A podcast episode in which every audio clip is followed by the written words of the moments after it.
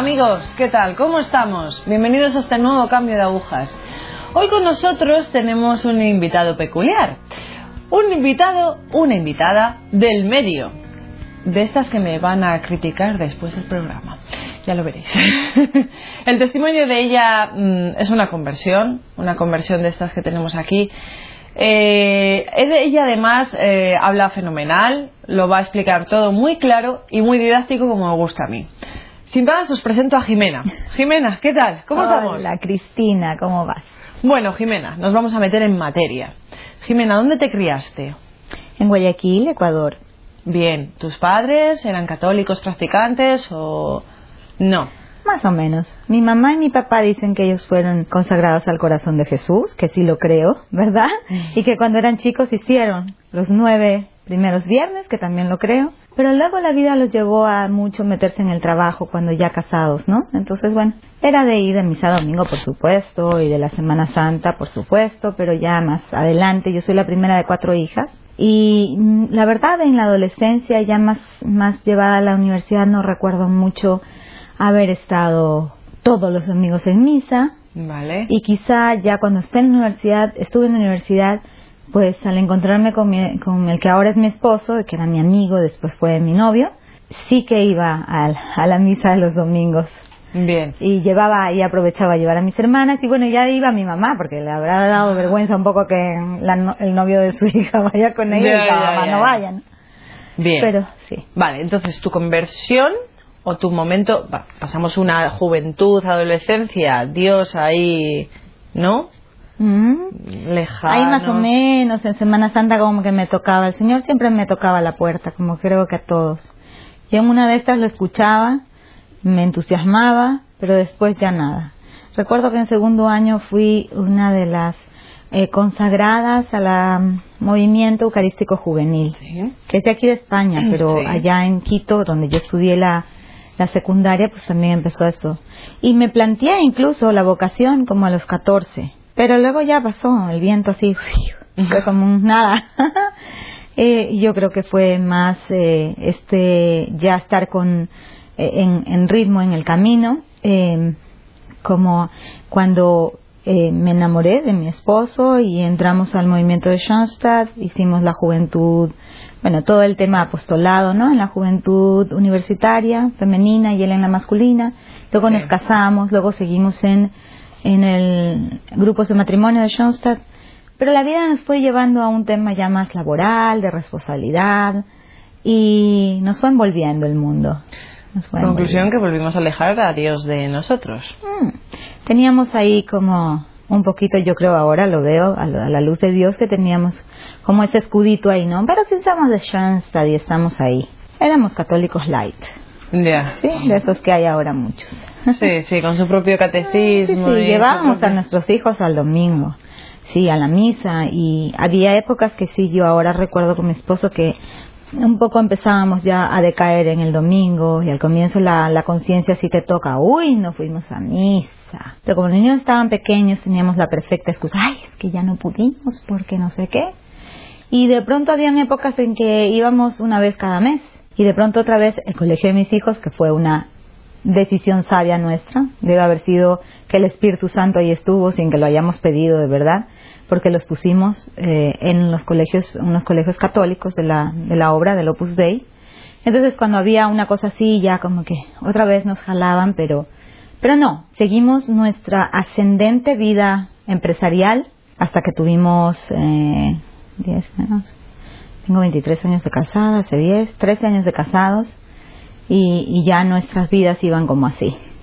Sí. Sí, sí, ya cada uno muy bien, muy bien en el mundo, en la empresa. Yo era una empresaria muy así y mi esposo era un arquitecto que se ganaba los premios de diseño todos los meses en ferias de, diseño y tal. A todo esto, vuestros hijos ya tendrían como 12 años, quiere decir que ya entrarían en una preadolescencia o... No, mira, eh, tardamos un poco en tener hijos ah, porque no podía tener yo bebés hasta el tres años y medio. Entonces sí, mis hijos tenían en este encuentro nuevo con el Señor y definitivo, que fue hace diez años, estamos ahora en jubileo, en año de jubileo digo yo, Eh, mis hijos tenían unos nueve años. Bueno, y el otro eran bastante diez. conscientes.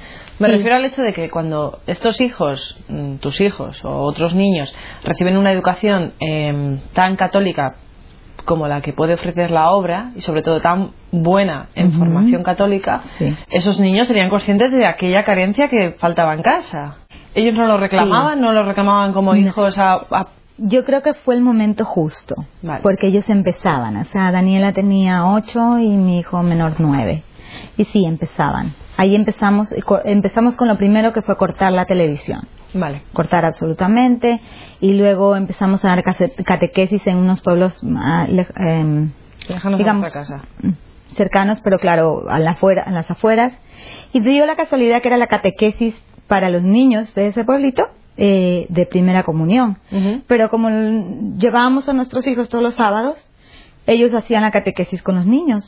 Y en una de esas ya como íbamos como tres meses mi hijo el más chico con casi ocho años se plantea y me dice "Mam, yo quiero yo quiero hacer la primera comunión también y entonces todos nos entusiasmamos pedimos permiso al, al párroco porque lo lo que tocaba era que ellos hagan esperen un rato más un año o dos años más para Sí, hacer en el colegio. sí. Pero bueno, mis hijos lo hicieron, gracias a Dios, a los ocho, casi siete y casi ocho años, ¿no? De primera comunión, que fue algo espléndido. Realmente fue uno de los primeros regalos que Dios así como que se derramó en nuestra familia. Y sí, bueno, ya, ya de ahí ya pues, en nuestra vida empezó a, a ir a un ritmo ya ni siquiera, eh, no, no- no podíamos dejar ir a misa diaria. Mi hijo con esa edad y todavía no llegaba a la altura del altar y quiso ser monaguillo. Ajá. El chiquito, de que el padre ya le dijo, bueno, si llegas al altar, te puedes ser monaguillo. Y bueno, ya ahí empezó nuestra, nuestra vida. eh, O sea, que fueron los, los propios niños los que os cambiaron a vosotros como... como Digamos. Sí, bueno, digamos que sí, en ese, en, un momento de encuentro muy fuerte con el Señor, pues ya nuestra vida, digamos, cambió radicalmente en todo sentido y tuve la oportunidad de volver a tener mi maternidad en todo el concepto de su palabra, pero ya con niños de 8 o 9 años, ¿no? O sea, sí hay un vacío ahí mm, un poco que para ellos mm, no creo que lo sienten mucho porque su papá como arquitecto siempre tuvo su estudio en la casa, pero yo viajaba mucho. Entonces ahí queda una pequeña herida que todavía hay que cerrar en mí, sobre todo, ¿no?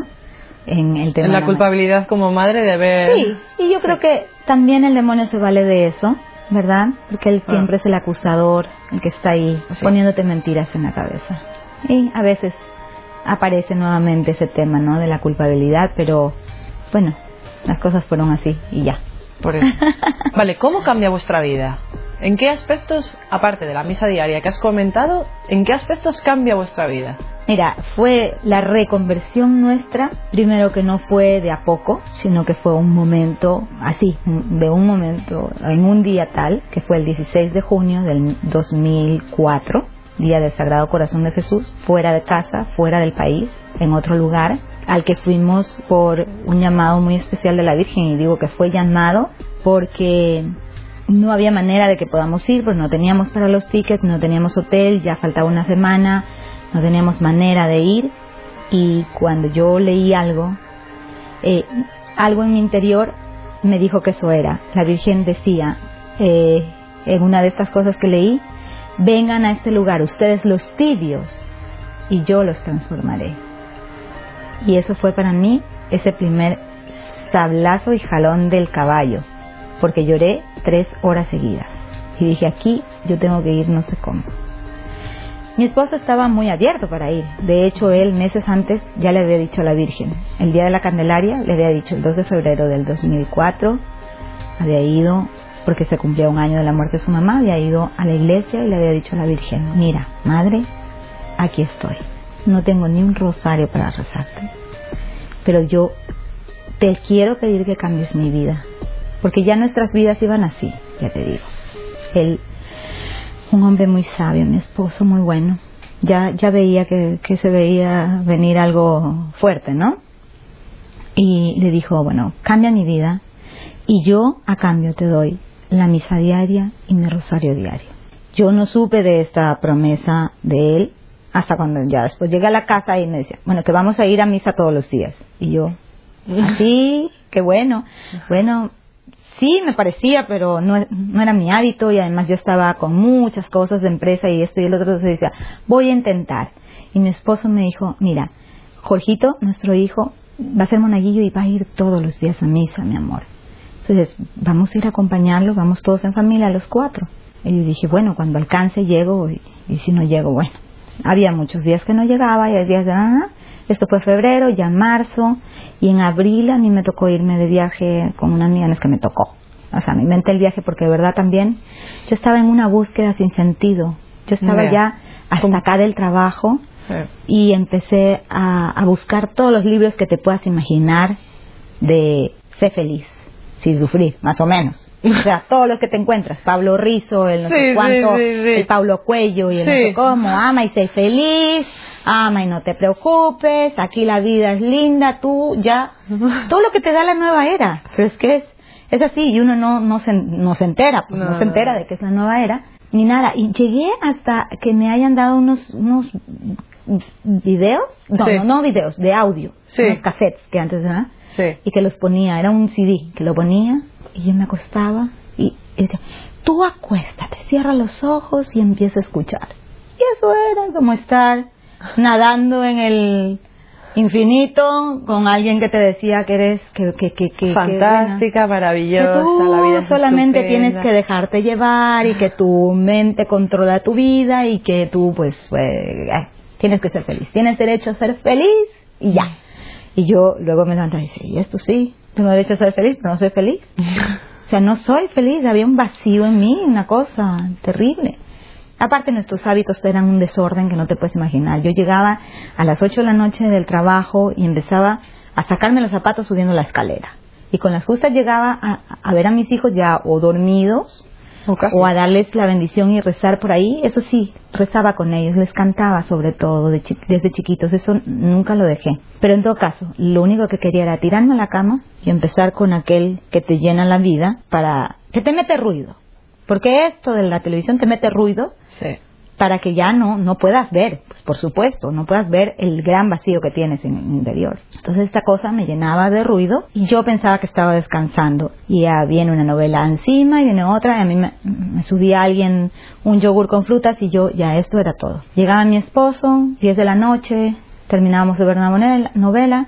Bueno, te digo que queda hasta la una de la mañana viendo el último noticiero y todas noticias no tan agradables, ¿no? Que, sí, que la matanza acá, que la guerra acá, que la esta, y yo decía, esto tengo que estar al día en las noticias desde que amanece hasta que anochece.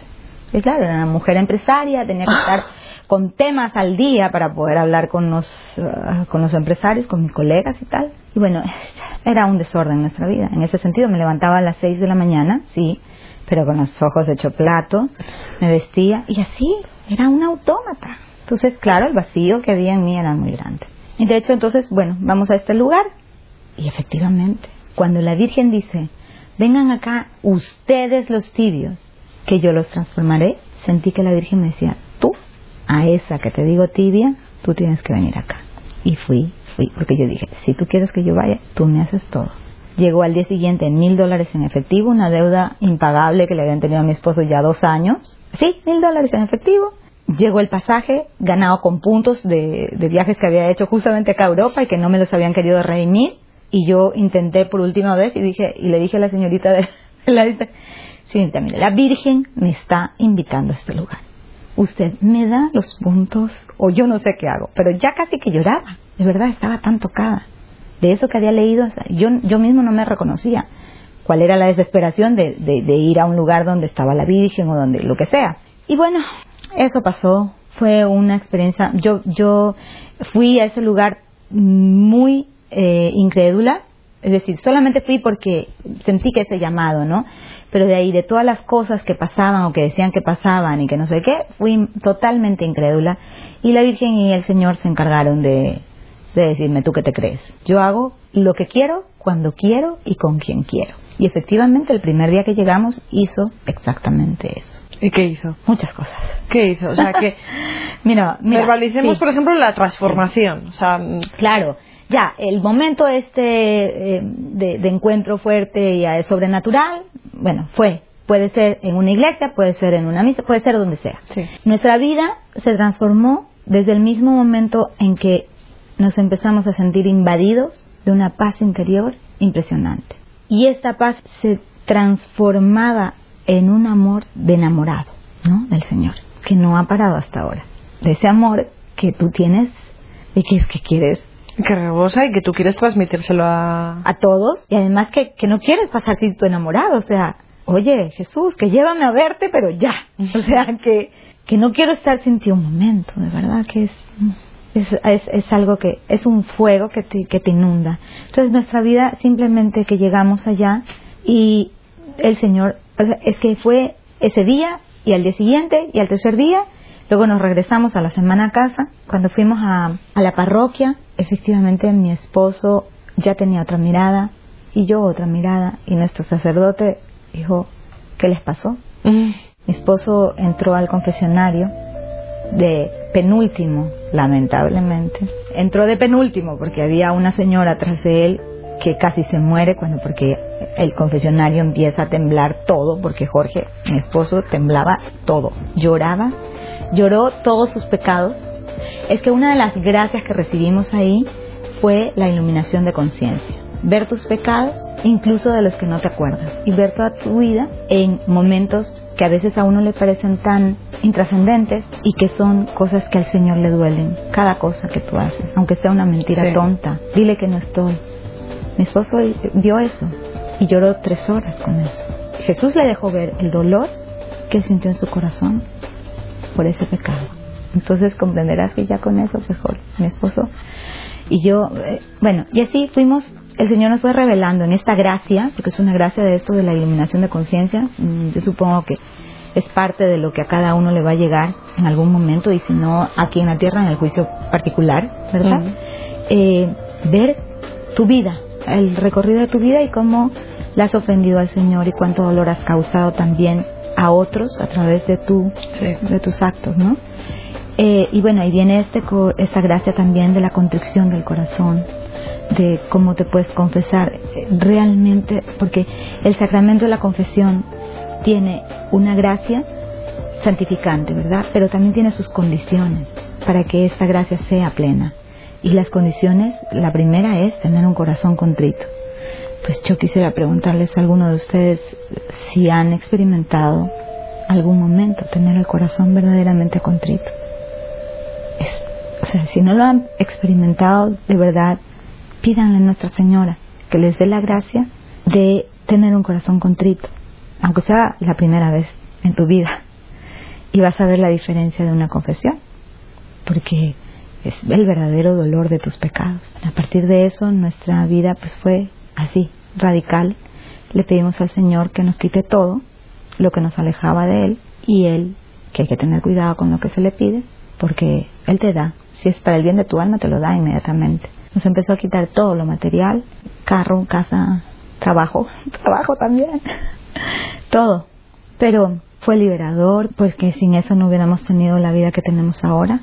Todo lo que nos ata al mundo nos aleja de Dios de alguna manera y por más que quieras y tienes el, el deseo y el anhelo de estar con el Señor, pues hay que ver Sí, que en la medida en que estás metida en el mundo más, eh, tienes el riesgo o corres el riesgo de, de no estar tan cerca del Señor. Y bueno, y eh, una de las cosas que nosotros eh, cuando éramos católicos decíamos, no, esta parte no, en apostolado, era el tema de la defensa de la vida. El aborto para nosotros era como lo es, que es un horror, pero no queríamos tener nada que ver con eso. Y una de las gracias que recibimos era justamente darnos cuenta de la necesidad que tenía Dios de que haya gente que se preocupe de trabajar por salvar el alma de los inocentes. Sí. Y eso fue algo tan arraigado en mi esposo que él dejó todo, su carrera, todo, para meterse a estudiar, a investigar, estudiar, a conocer, a buscar, a no sé qué, no sé qué. Y, y fue eso, la confirmación de que Dios quería que él y yo nos metamos de alguna manera, pero él más en el tema Provida, que a los tres meses que llegamos con esta, digamos, Sí. nueva vida en Cristo, en nuestro país se da el tema de la píldora del día después Sí. y tenemos que montar un juicio al Estado y montar toda una estrategia y, marchas pro vida y toda la cuestión. Y Jorge y yo ya estábamos metidos en el barullo. Y, y la verdad Jorge con nuestro sacerdote fueron con otro amigo que eran como tres hilos ahí medios mal puestos, pero el Señor los juntó y ya empezó esta cosa. Y luego yo perdí mi trabajo, por supuesto. Yo era una empresaria que tenía una carrera empresarial y toda la cuestión. Había trabajado para numerosas empresas multinacionales y de telecomunicaciones y tal. Y bueno, cuando perdí mi trabajo, estuvimos Jorge sin trabajo, yo sin trabajo como tres meses más o menos, con la cuenta de, la, de los niños del colegio, que no es un colegio muy Barato, barato no es. Sí, entonces bueno, y mira tú cómo el Señor se manifestaba, porque nos llegaba el, la comida al mercado, a la casa, a través de amigos de, de nuestro grupo de oración. Empezamos a hacer un grupo de oración del Rosario, logramos por la gracia de Dios armar 13 grupos de Rosario en Guayaquil por los no nacidos y por los sacerdotes que era también la otra arista de nuestra, digamos, vida apostólica que el Señor nos estaba poniendo ahí como un anhelo en el corazón de por qué trabajar.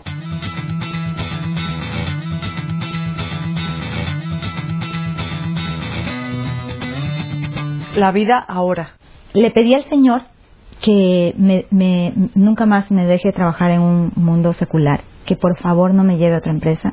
Y pasé tres meses en eso y ya cuando mi director espiritual me había dicho que ya tenía que poner, que ponerme a, a buscar, ya aceptar trabajos porque sí los tenía, viene el tema de WTN.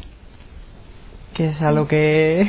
que es en lo que estoy desde hace ocho años y que yo creo que el Señor me fue preparando durante toda esta vida de trabajo secular para hacer lo que hago. Soy la gerente o la responsable de la red de voluntariados de amigos misioneros para toda Hispanoamérica, que son 19 países, desde hace ocho años tengo que viajar, tengo que conocer gente, tengo que animarlos a promover el canal como un medio de evangelización, como les digo, como un combo de misionero, o sea, no te tienes que ir a Camboya para ser misionero, ya aquí EWTN tiene todas las aristas que te puedes imaginar en todos los campos, para todas las edades, y tú agarra eso y, y ponte a misionar, ¿verdad? Y ponte a llevar la palabra de Dios. Y mi esposo fundó una fundación Provida y en eso estamos estamos con dos hijos ya graduados, mayores? mayores, que están estudiando en su universidad. ¿Ellos siguen con...? Ellos siguen. ¿Ellos siguen su fe? Ellos siguen su fe, sí. Como toda madre pidiendo de rodillas por ellos todos los días. No, no, por supuesto. la vocación sea la que el Señor quiera, pero que sean santos, la verdad. Eso es, eso es. Y que ellos continúen la obra. Sí. Eso es. Que ellos... Qué bien, Jimena. Qué bien. Mm qué bien encontrar otra compañera que otra casetita evangelizadora que está también promoviendo esto. Qué bien. Y qué bueno lo de tu marido. Qué bueno lo de Provida. Eso es algo lindo porque fue el Señor habernos agarrado juntos, ¿no?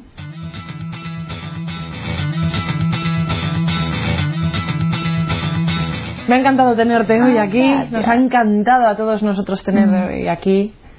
De verdad, muchísimas gracias. Por favor, seguid la obra. Por favor, seguid el, el, camino que Dios os marque, porque es en esta perseverancia donde, donde la gente ve el ejemplo y donde la gente ve el testimonio. Es que sí, realmente es, esa es la gracia que hay que pedirle. Señor, dame la perseverancia hasta el final. porque, nosotros somos cuerpo. Somos alma, pero somos cuerpo. Y podemos caer en cualquier momento. En cualquier, momento. Estoy convencida de que hoy has tocado el alma de aquellos que nos ven. Ojalá. Sí, sí. Es el Señor.